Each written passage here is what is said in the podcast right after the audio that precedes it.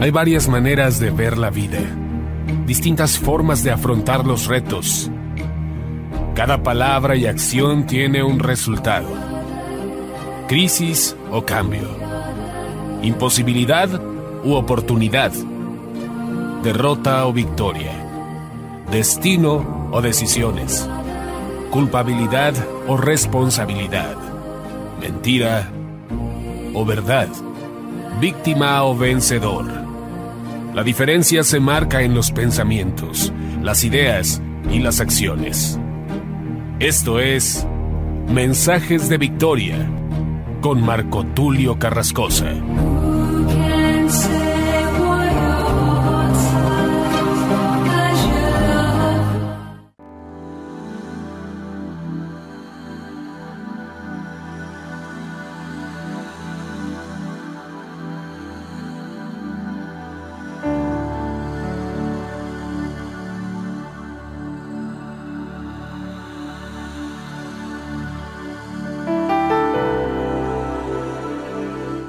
Bendiciones a todos, amados hermanos y amigos que nos escuchan a través de la radio y a través de internet. Es una gran alegría poderles saludar en estos tiempos especiales para todo el mundo.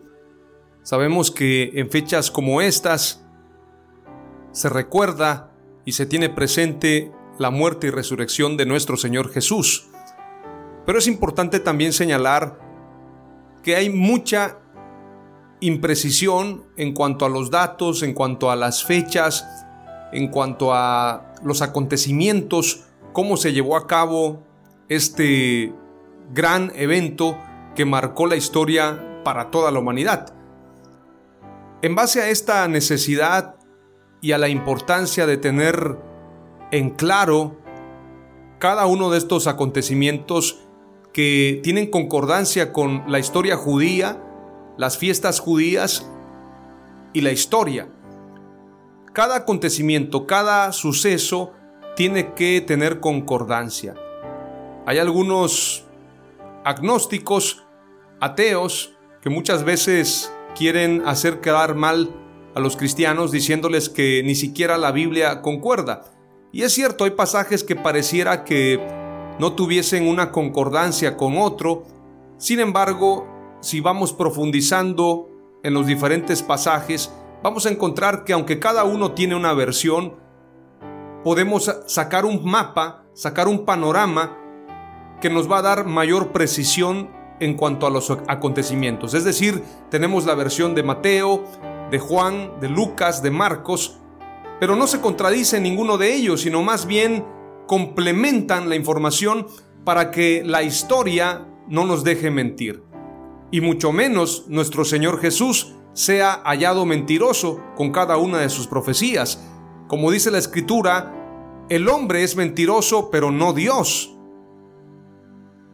El apóstol Pablo lo declara puntualmente en Romanos 3:4. En ninguna manera, porque Dios es verdadero y todo hombre es mentiroso, como está escrito, para que seas justificado en tus dichos y venzas cuando juzgares. En otra versión dice de una manera más convincente, dice, sea hallado Dios verás, aunque todo hombre sea hallado mentiroso. Efectivamente, aunque muchos quieren hacer quedar mal a la iglesia, y algunos hasta se atreven a dudar de las sagradas escrituras, diciendo que las escrituras fueron escritas por hombres. Han habido muchos historiadores, antropólogos, científicos, y han hallado que efectivamente la Biblia tiene concordancia en cuanto a los datos históricos. Efectivamente, en Jerusalén hubo un hombre llamado Jesús de Nazaret.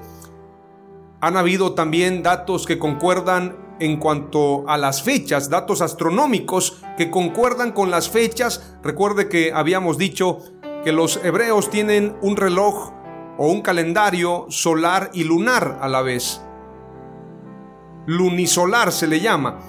Y es importante señalar también que cada una de las fechas tenían que tener exactitud.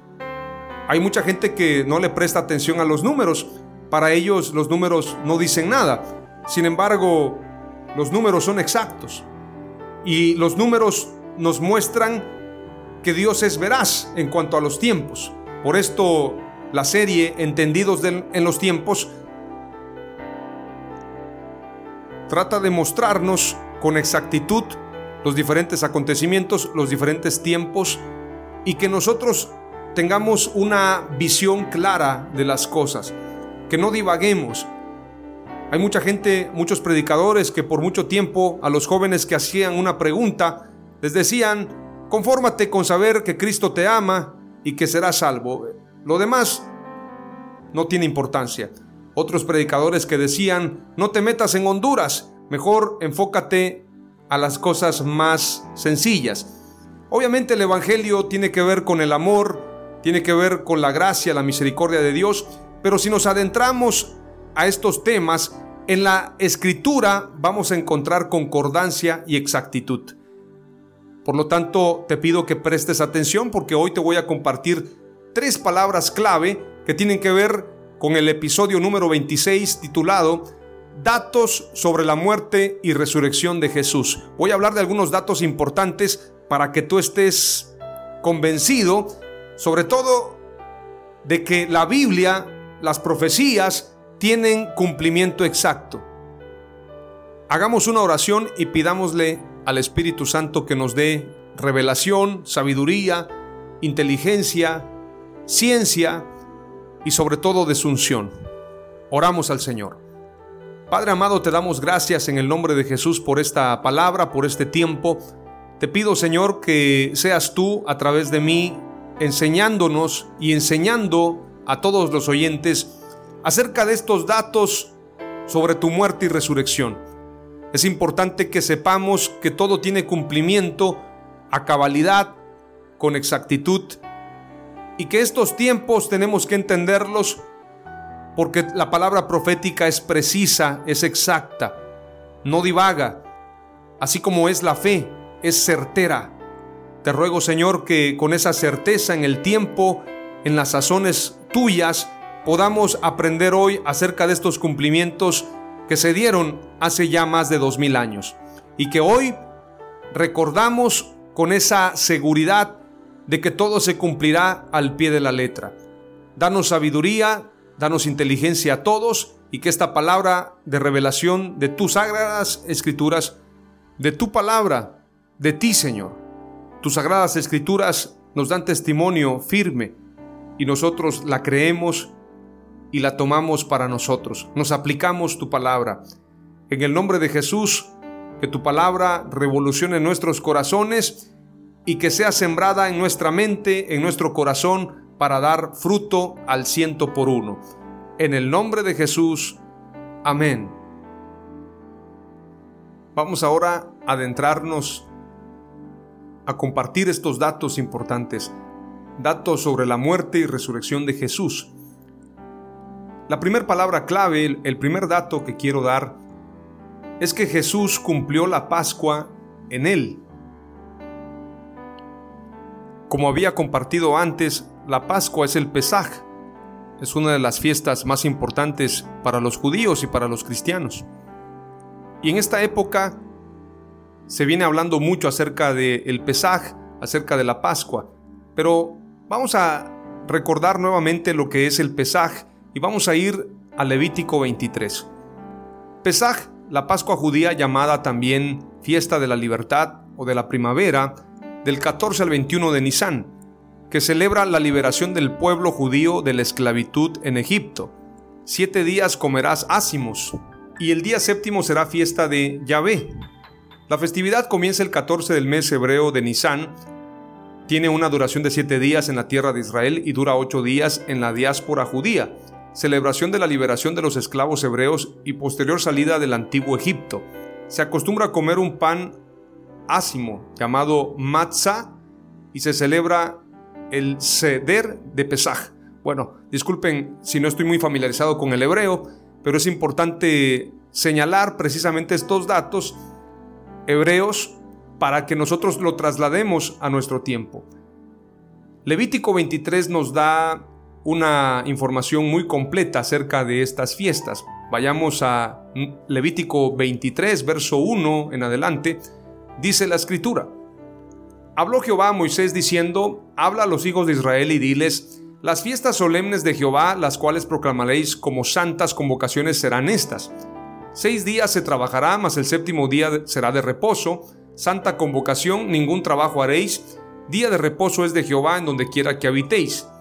Estas son las fiestas solemnes de Jehová, las convocaciones santas a las cuales convocaréis en sus tiempos. En el mes séptimo, en el mes primero, esto es importante, en el mes primero es decir, para nosotros es marzo-abril, pero para ellos es el mes primero. En el mes primero, a los 14 del mes, entre las dos tardes, Pascua es de Jehová. La Pascua inicia el 14 de Aviv o el 14 de Nisan. Y posteriormente a esto, posteriormente a la Pascua, se tiene la fiesta de los panes sin levadura. En el mes primero, a los 14 del mes, entre las dos tardes, Pascua es de Jehová. Y a los 15 días de este mes es la fiesta solemne de los panes sin levadura. A Jehová, siete días comeréis panes sin levadura. Es decir, son ocho días. Esa Pascua inicia el 14 y termina ocho días más tarde. 14, 15, 16, 17, 18, 19, 20 y 21. 21 de Nisan o 21 de Aviv. En este caso, la Pascua complementa desde el 14 y los 7 días de los panes sin levaduras. Es decir, no podemos hablar de Pascua sin hablar de los días de panes sin levadura, ni podemos hablar de Pascua sin el inicio, que es el día 14 del mes de Nisan. Dice, el primer día tendréis santa convocación, ningún trabajo de siervos haréis, y ofreceréis a Jehová siete días ofrenda encendida, el séptimo día será santa convocación, ningún trabajo de siervo haréis. La fiesta más grande no es el día 14, sino al final. Esto es como en las fiestas, usted sabe que el momento final eh, o en un evento, lo más importante es el final, no el comienzo. El 14 de Pesach es importante, pero lo más importante es el final de la Pascua. Ese sábado es el más importante, o, bien el cumplimiento de ese tiempo de los ocho días es el más importante. Y curiosamente, en el tiempo del Señor, el final del Pesaj cayó precisamente en un Shabbat. Por esto era el gran sábado, el gran día de reposo, porque no siempre caía el final del Pesaj, el octavo día, en día sábado. No siempre, porque el 14 del mes de Aviv o el mes de Nisan podía ser cualquier día. Es decir, un día 14 podía ser un día lunes, un martes, un jueves. Curiosamente, en esa ocasión el 14 cayó en reposo y terminó en reposo. Esto nos habla del cumplimiento profético. Pero es importante señalar, esto viene escrito desde el tiempo de Moisés en Levítico 23. También lo podemos encontrar en el libro de Números 28.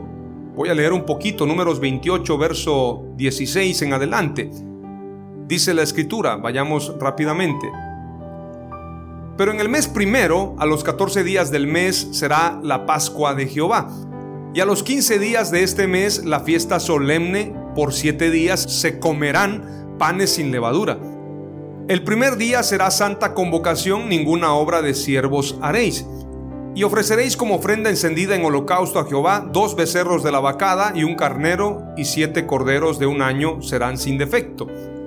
Y su ofrenda de harina amasada con aceite, tres décimas con cada becerro y dos décimas con cada carnero bueno, estos son detalles más que nos hablan más acerca de los alimentos, lo que se tenía que presentar como ofrenda, pero hablando de los días, es imposible que Jesús haya muerto el 14 de Pesaj, como lo dicen algunos, porque el 14 de Pesaj iniciaba la Pascua y Jesús estuvo en la fiesta de los panes sin levadura. Algunos dicen, es que no pudo haber muerto en otra fecha, porque el 14 de Pesaj o el 14 de Pascua es el día que se presentaba el Cordero, sí, pero esto no quiere decir que ese día Jesús fue crucificado.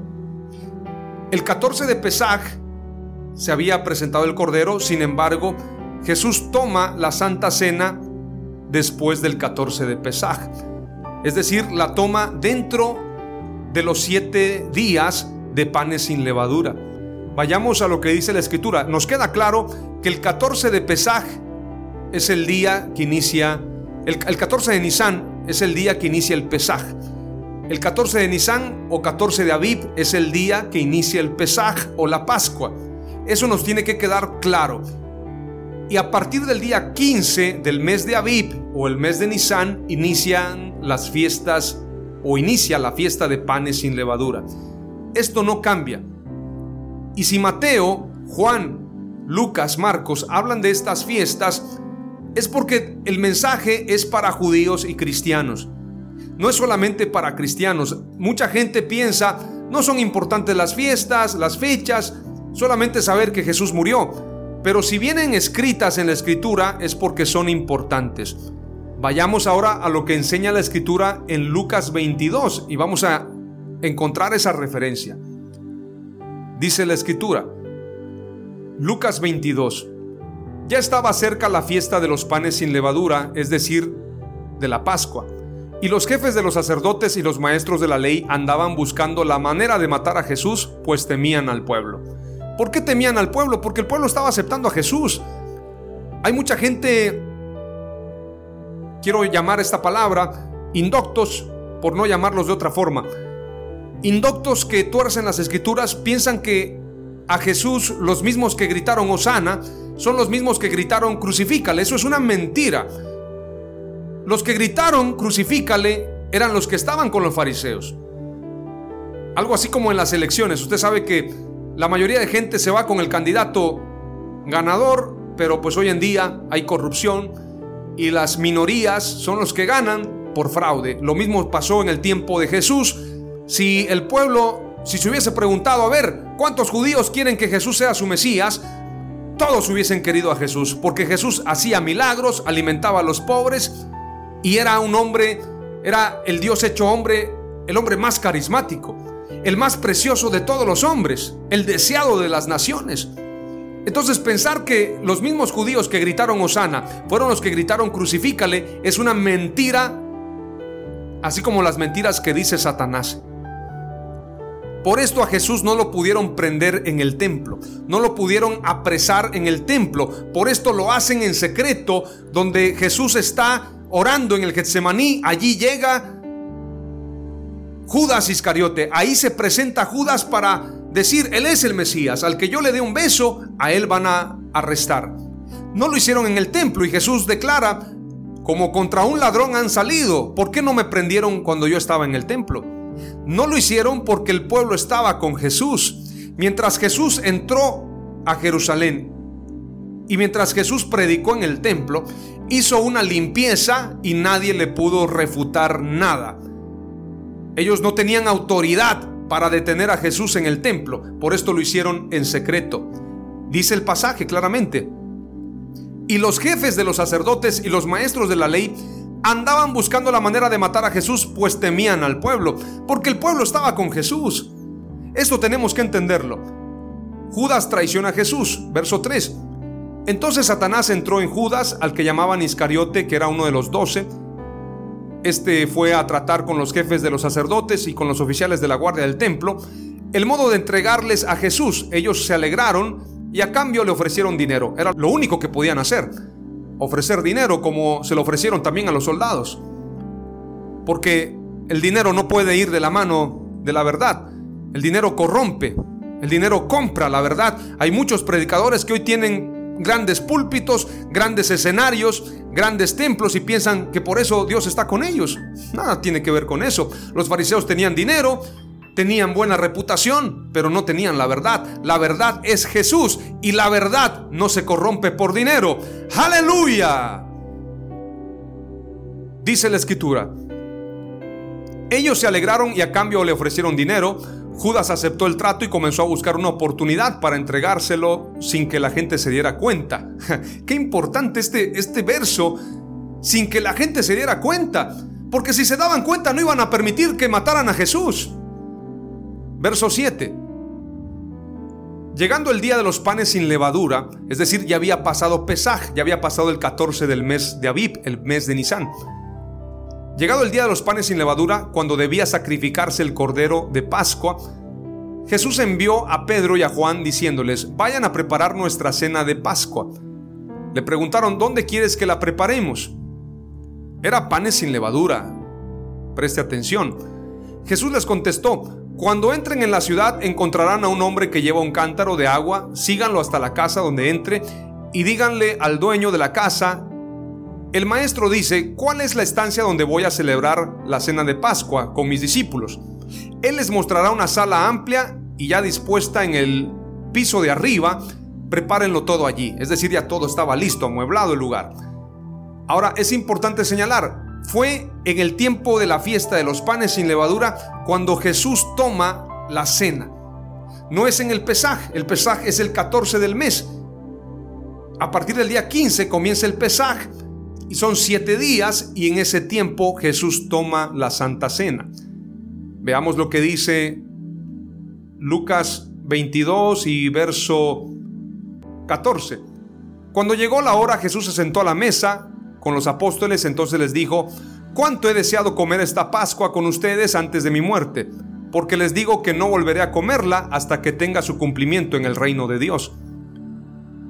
Tomó luego en sus manos una copa, dio gracias a, a Dios y dijo, tomen esto y repártanlo entre ustedes, porque les digo que ya no beberé más de este fruto de la vid hasta que venga el reino de Dios. Después tomó pan, dio gracias a Dios, lo partió y se lo dio diciendo, esto es mi cuerpo entregado en favor de ustedes, hagan esto en recuerdo de mí. Lo mismo hizo con la copa después de haber cenado diciendo, esta copa es la nueva alianza confirmada con mi sangre que va a ser derramada en favor de ustedes. Pero ahora sobre la mesa y junto a mí está la mano del que me traiciona. Es cierto que el Hijo del Hombre ha de recorrer el camino que le está señalado, pero hay de aquel el que lo traiciona. Jesús cumple la Pascua lo estamos viendo claramente que es en el tiempo de los panes sin levadura.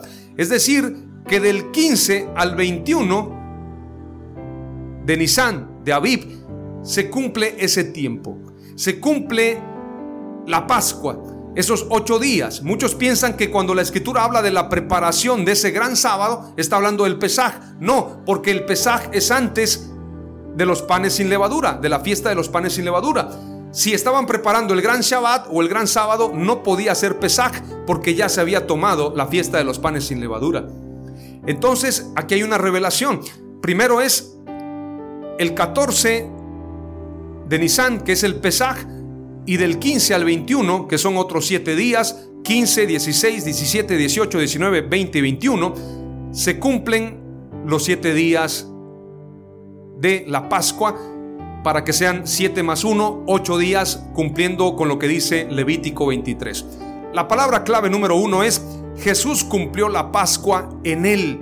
Por esto él declara, esto es mi cuerpo, esto es mi sangre, porque ellos ya no necesitaban un cordero, porque el cordero que quita el pecado del mundo se estaba entregando. Y ellos estaban comiendo su carne, bebiendo su sangre para tener vida eterna. Jesús cumplió la Pascua en él, es la primera palabra clave y gózate con el Señor porque en breves minutos aterrizamos con dos palabras clave que van a revolucionar tu vida. Aleluya. Ahora quiero compartirte en esta segunda palabra clave. Muchos piensan que Jesús murió en viernes y resucitó en domingo. El día domingo, que es el primer día de la semana, en eso no hay mentira. Jesús resucita en domingo, que es el primer día de la semana, pero no muere en día viernes. Por una sencilla razón. Jesús había declarado una palabra poderosa en Mateo 12, verso 38 al 40. Entonces respondieron algunos de los escribas y de los fariseos, diciendo, Maestro, deseamos ver de ti señal. Él respondió y les dijo, La generación mala y adúltera demanda señal, pero señal no le será dada sino la señal del profeta Jonás. Porque como estuvo Jonás en el vientre del gran pez tres días y tres noches, así estará el Hijo del Hombre en el corazón de la tierra tres días y tres noches. del viernes para el domingo no se cumplen tres días y tres noches y estaríamos diciendo que Yeshua HaMashiach, Jesús el Mesías, está mintiendo. Sea el hombre mentiroso, pero Dios sea veraz. Sean los judíos mentirosos, los judíos que no aceptaron a Jesús, pero sea Jesús el Mesías veraz. Porque aunque los judíos quisieron corromper la verdad, la escritura se cumple. Todas las profecías de Jesús y todas las profecías de los profetas se cumplen al pie de la letra. Y esta profecía de tres días y tres noches en el corazón de la tierra tiene cumplimiento bíblico. No queda sin cumplirse. Alguien me preguntará, entonces, ¿qué día murió Jesús? Si no fue el día viernes como la tradición católica lo dice, algunos judíos lo señalan y mucha gente lo cree. Juan capítulo 19 verso 31 al 42 nos da certeza en lo que te voy a leer. Antes de leerte Juan 19, 31 al 42, tenemos que tomar en cuenta que estos tres días y tres noches no son a partir de la muerte del Señor en la cruz, sino a partir de su sepultura. Tenemos que prestar atención porque dice, tres días y tres noches en el corazón de la tierra estará el Hijo del Hombre. Es decir, esa es la profecía que tiene que cumplirse. No dijo tres días y tres noches estará en la cruz o tres días y tres noches habrá muerto. No, dice la escritura, estará en el corazón de la tierra. Datos importantes. El lugar del sepulcro de Jesús estaba cerca del Gólgota. Dato importante. José de Arimatea y Nicodemo participan en ir a pedirle a Pilato el cuerpo de Jesús para poderlo enterrar. Y dato importante, no es inmediato, hay un proceso, hay un tiempo. Jesús muere a las 3 de la tarde, a la hora nona o a la hora novena. Para que lo sepulten pasan varias horas y es de noche cuando Jesús es sepultado. Es de noche entrando ya el siguiente día. Recordemos que nuestros días no son iguales a los de los judíos. Nuestros días comienzan a las 12 de la noche. Los días de los judíos comienzan a partir de las 6 de la tarde. A partir de las 6 ya estamos hablando que comenzó el otro día. Ahora leemos Juan verso 31 del capítulo 19 dice la palabra de Dios. Entonces los judíos, por cuanto era la preparación de la Pascua, a fin de que los cuerpos no quedasen en la cruz en el día de reposo, pues aquel día de reposo era de gran solemnidad, rogaron a Pilato que se les quebrasen las piernas y fuesen quitados de allí. ¿Por qué era de gran solemnidad ese día de reposo? No solamente por lo que dice Levítico 23, que señala claramente, dice que será santa convocación, dice que el, último día de los panes sin levadura será santa convocación a Jehová. Dice la escritura, leamos lo que dice nuevamente Levítico 23.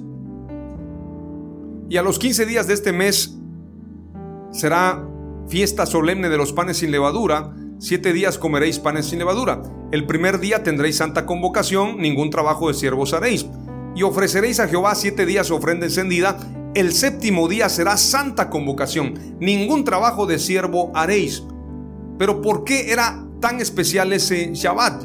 Porque además de todo esto, ese Shabbat o ese día de santa convocación cayó en día de reposo convencional. Normalmente ese octavo día podía ser en cualquier día, podía ser un, un, lunes, un miércoles, un martes, como lo decía en base a nuestro calendario. Pero ese Shabbat, ese octavo día, cayó en día de reposo. Por eso era el gran sábado, porque no era común, era como decir un año bisiesto, un año especial, cuando muere Jesús. Y dice la escritura, si vamos nuevamente a Juan, querían que pudieran descolgar los cuerpos y les quebraran las piernas primero, porque tenían que preparar ese, ese gran sábado. No piense usted que era viernes cuando Jesús estaba crucificado, porque no podía ser así. Simplemente porque si era en viernes, no correspondía a los tres días que estaría en el corazón de la tierra, sino que además no podía ser tan cerca del Shabbat, porque ese día no podían hacer ningún trabajo.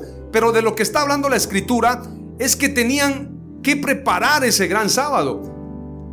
Dice, los judíos estaban en la preparación del final de la Pascua. De la Pascua dice aquí en esta versión, pero se entiende que ya habían pasado los días de los panes sin levadura y el final era lo más importante. Y estaban preparando ese final, por lo tanto le pidieron a Pilato, quiebrale las piernas para que ya descolguemos los cuerpos y ya nos aboquemos a la preparación de este gran Shabbat. Si entendemos esto y retrocedemos del domingo al día miércoles, los tres días y tres noches, nos vamos a dar cuenta que Jesús muere el miércoles a las 3 de la tarde, según nuestro calendario gregoriano, a las 3 de la tarde, hora novena, y por la tarde noche, adentrándose al jueves, estamos hablando que ese día fue sepultado. Veamos lo que dice la escritura más adelante. Vinieron pues los soldados, quebraron las piernas del primero, del segundo, mas cuando llegaron a Jesús, como le vieron ya muerto, no le quebraron las piernas. Pero uno de los soldados le abrió el costado con una lanza y al instante salió sangre y agua. Y luego dice, y el que lo vio da testimonio y su testimonio es verdadero y sabe que dice la verdad. Porque estas cosas sucedieron para que se cumpliese la escritura, no será quebrado hueso suyo. Aleluya. Se cumplió la escritura. Y también otra escritura dice, mirarán al que traspasaron. Yo tengo una teoría, no quiero asegurar que así sea, pero sí tiene cumplimiento. No sé si los soldados que que están en la resurrección son los mismos que le crucificaron, pero sí pienso que pueden ser ellos porque la escritura dice, y me mirarán a mí aún los que me traspasaron, no solamente trasladándose al tiempo de Apocalipsis, al tiempo del regreso, sino en la resurrección. Los mismos que traspasaron al Señor pudieron ser los que fueron a cuidarlo. ¿Por qué lo pienso así? Porque los soldados tenían que cuidar Roma delegaron una comisión para atender el tema de la crucifixión de Jesús. No piense usted que todo el ejército romano estaba allí. Había una comisión de soldados y sin duda alguna comisionaron a los mismos soldados que lo crucificaron para cuidar la, la, guardia, en este caso cuidar la sepultura. Es una teoría. Sin embargo, tiene cumplimiento con lo que te voy a leer ahora en el verso 38. Después de todo esto, José de Arimatea, que era discípulo de Jesús, pero secretamente por miedo de los judíos, rogó a Pilato que le permitiese llevar el cuerpo de Jesús y Pilato se lo concedió. Entonces vino y se llevó el cuerpo de Jesús. También Nicodemo, el que antes había visitado a Jesús, de noche. Pero veamos lo que dice otro pasaje poderoso que nos da referencia de que esto sucedió en la noche. Mateo 27, verso 62 dice, Al día siguiente, que es después de la preparación, se reunieron los principales sacerdotes y los fariseos ante Pilato, diciendo, Señor, nos acordamos que aquel engañador dijo, viviendo aún, después de tres días resucitaré. Ellos sabían que iba a resucitar. Manda pues que se asegure el sepulcro hasta el tercer día, no sea que vengan sus discípulos de noche y lo hurten y digan al pueblo, resucitó de entre los muertos y será el postrer error peor que el primero. Leamos lo que antecede al versículo 62, que era lo que les estaba diciendo, acerca de que José de Arimatea y Nicodemo toman a Jesús, toman su cuerpo de noche. Veamos lo que dice el verso 57. Cuando llegó la noche, vino un hombre rico de Arimatea, llamado José, que también había sido discípulo de Jesús. Este fue a Pilato y pidió el cuerpo de Jesús, entonces Pilato mandó a que le diesen el cuerpo. Y tomando José el cuerpo lo envolvió en una sábana limpia y lo puso en su sepulcro nuevo que había labrado en la peña y después de hacer rodar una gran piedra a la entrada del sepulcro se fue. Preparan el cuerpo y lo, lo llevan a enterrar, o bueno, no enterrar, sino a guardar en la sepultura, en esta tumba. Qué importante señalar, los que han ido a Israel saben que la tumba, la tumba que está en Jerusalén, si no está cerca del Gólgota, como lo dice la escritura, no es esa la tumba. Esto tenemos que entenderlo porque la escritura dice que la sepultura estaba cerca donde Jesús fue crucificado. Veamos el pasaje. Verso 40 de San Juan 19. Tomaron pues el cuerpo de Jesús y lo envolvieron en lienzos con especias aromáticas, según es costumbre sepultar entre los judíos y el lugar donde había sido crucificado había un huerto. Y en el lugar donde había sido crucificado había un huerto. y en el huerto un sepulcro nuevo en el cual no había sido puesto ninguno. Allí pues, por causa de la preparación de la Pascua de los judíos, porque aquel sepulcro estaba cerca, pusieron a Jesús. Tiene que estar muy cerca. Y les digo, yo no he ido a Israel, no he tenido la bendición.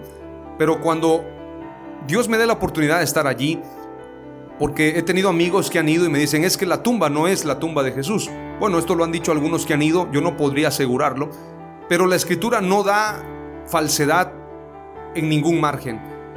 Esa tumba tiene que estar muy cerca del Gólgota. Si está lejos, no es la tumba de Jesús, porque la escritura lo dice. Pero si está cerca, es la tumba de Jesús. Son, datos importantes porque cuando Pilato entrega el cuerpo de Jesús, se lo entrega a José de Arimatea, pero el cuerpo de Jesús estaba donde fue crucificado. De allí lo llevan al sepulcro.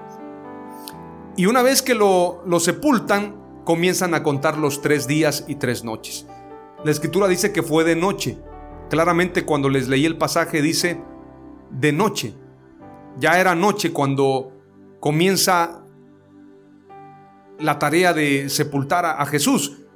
Es decir, a las 3 de la tarde muere, hora novena, hora nona, y se da el terremoto, se rasga el velo del templo, etcétera, etcétera. José de Arimatea va con Pilato. Obviamente Pilato no estaba tan lejos de allí. Yo pienso que Pilato estaba en alguna oficina privada de Jerusalén. Y entonces le informan que Jesús ya había muerto y él se asombra, dice, tan rápido, o sea, no esperaban que, que fuese tan rápido. Entonces, cuando le autorizan a, a José de Arimatea enterrar a Jesús o bien sepultarlo, es en la noche y a partir de allí comienza a contar ese tiempo que yo les he mencionado. Para que lo tengas claro es Mateo 27, verso 57. Cuando llegó la noche, vino un hombre rico de Arimatea llamado José, que se entrevistó con Pilato para pedir el cuerpo de Jesús. Mateo 27, 57. Obviamente le preparan las, las especias y todas las diferentes preparaciones, llamémoslo así, especias aromáticas y, preparaciones en este caso, para ser más preciso, un compuesto de mirra y de aloes como de 100 libras, es lo que señala la escritura. Hasta en eso nos da precisión. Y luego dice que lo envolvieron con especias aromáticas según la costumbre. Bueno, sepultan al Señor y es importante señalarlo nuevamente que a partir de allí se cuentan los tres días y tres noches que el día para nosotros comienza a las 12 de la noche, para ellos comienza a las 6 de la tarde. El miércoles a las 3 de la tarde, en base a nuestro calendario, muere Jesús.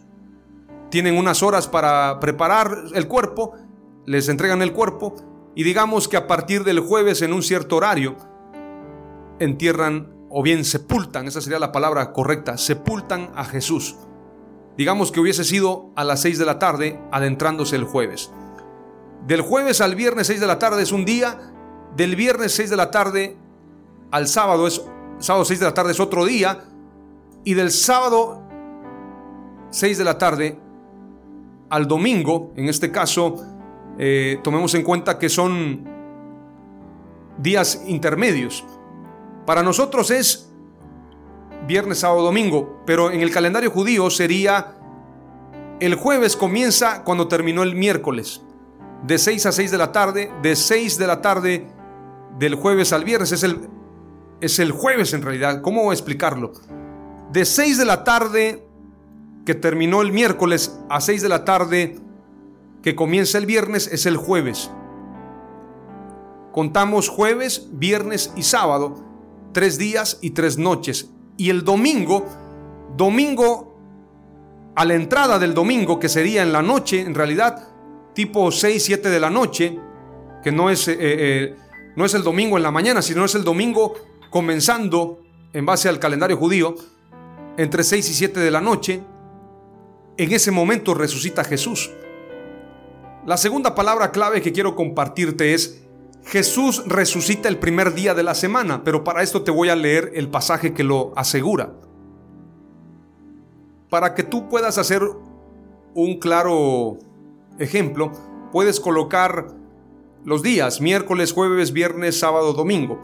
Pero los días judíos para que tú los puedas identificar, pon un círculo o, un triángulo que divida entre el miércoles 6 de la tarde al jueves 6 de la tarde es el día jueves.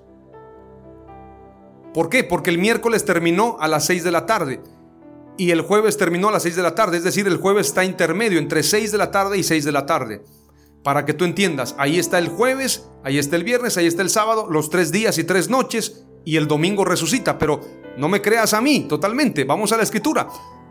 Pasando el día de reposo, capítulo 28 de Mateo, al amanecer del primer día de la semana, al amanecer del primer día de la semana vinieron María Magdalena y la otra María a ver el sepulcro.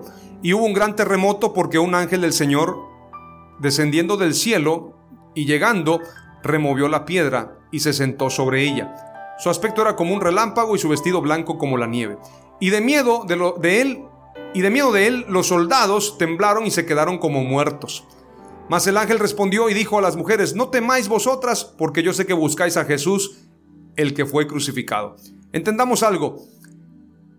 Mateo no nos dice a qué hora las mujeres hablan con el ángel, no es en la noche.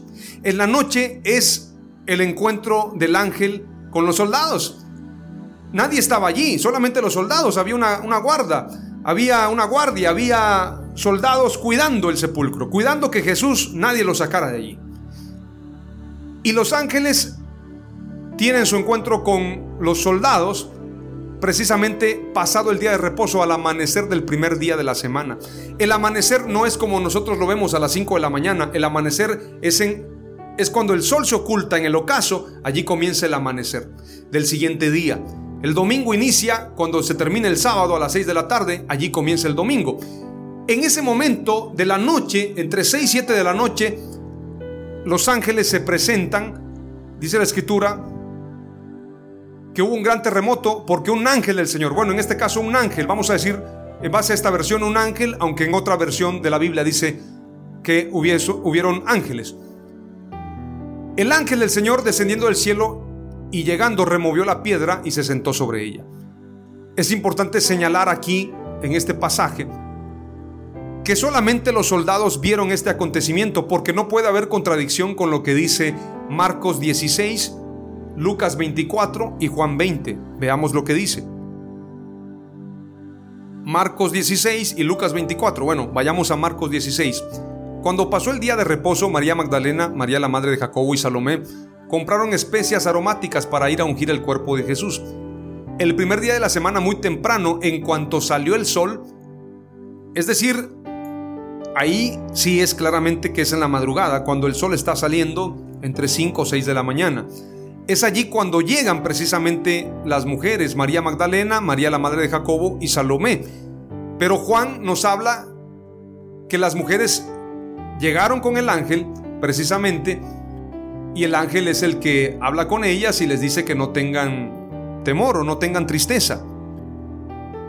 En Mateo se nos dice que se presenta el ángel, se da el terremoto y los soldados quedan como muertos. Y en, otro pasaje que leímos en, Marcos 16, leíamos que las mujeres muy de mañana, cuando sale el sol, tienen precisamente este encuentro. En una versión dice que las mujeres llegan y preguntan, ¿quién movió la piedra? Si las mujeres hubiesen estado cuando el ángel removió la piedra, no hubiesen preguntado, entonces la Biblia estaría mintiendo. Pero la realidad es que Mateo no describe los tiempos como lo describe Marcos, como lo describe Juan.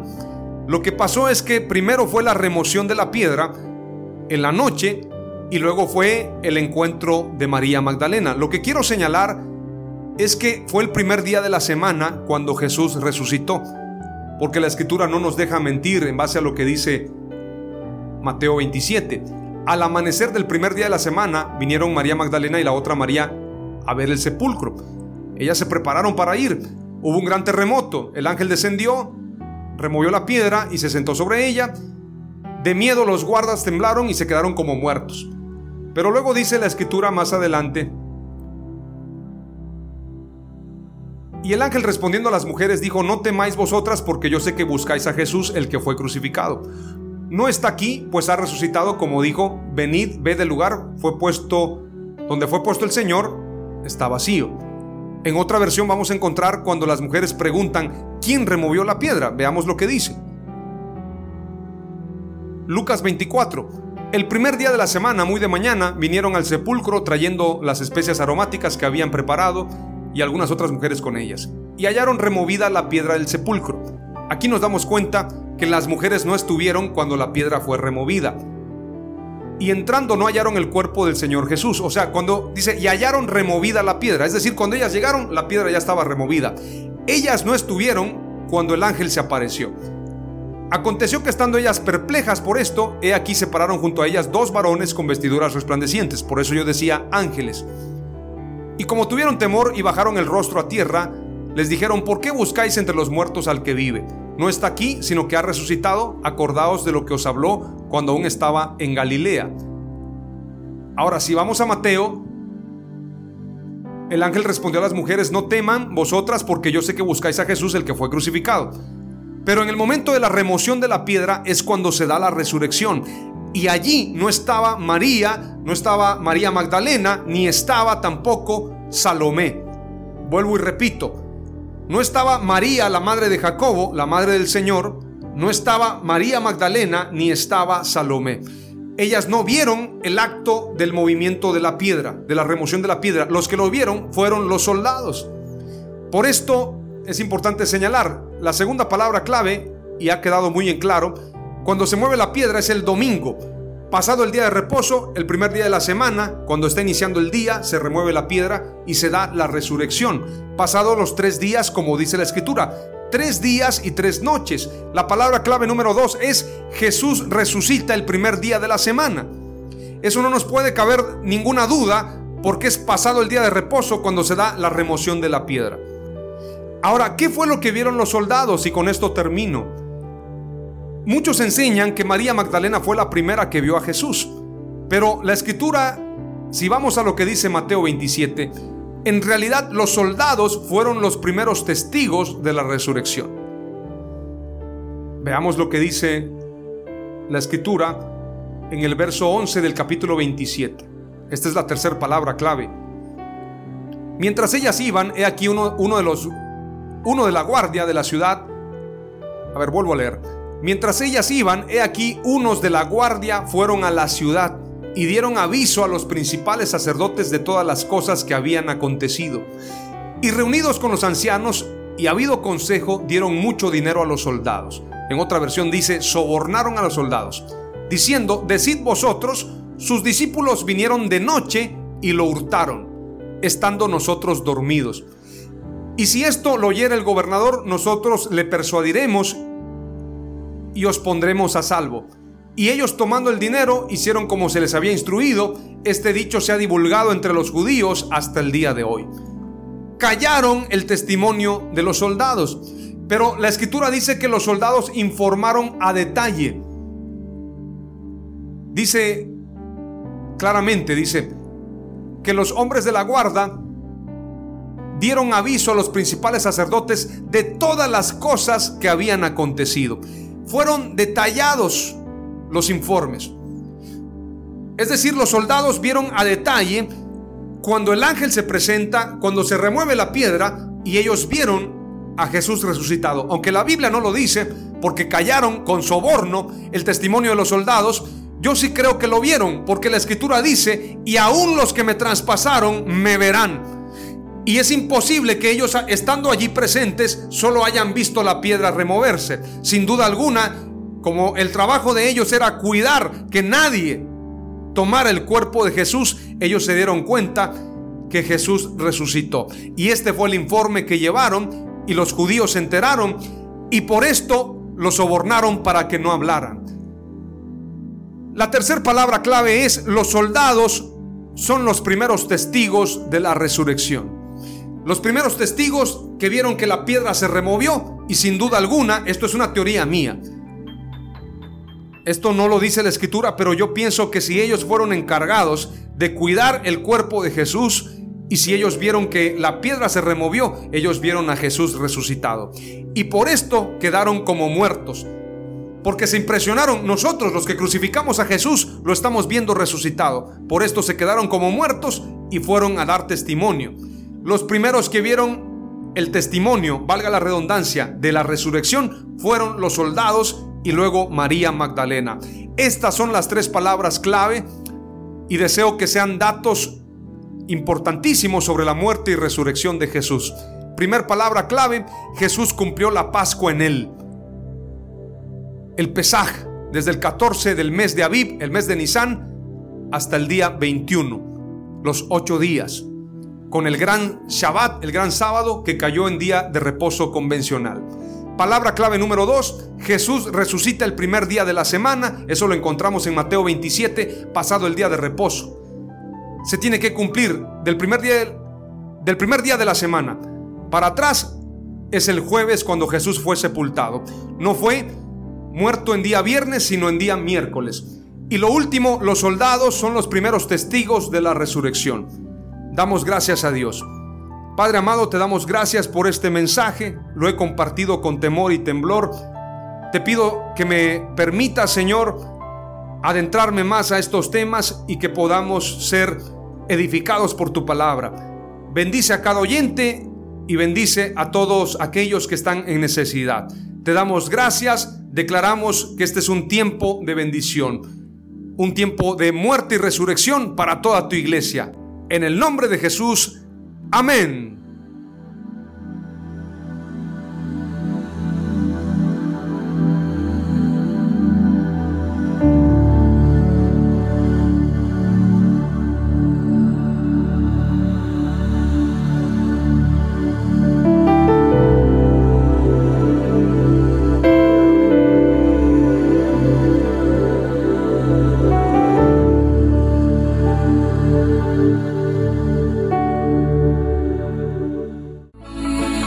Fue Mensajes de Victoria con Marco Tulio Carrascosa. Gracias por escucharnos y seguirnos en nuestras redes sociales. Si deseas invitarnos a tu ciudad, escríbenos por inbox o al WhatsApp 961 66 882 99 961 66 882 99.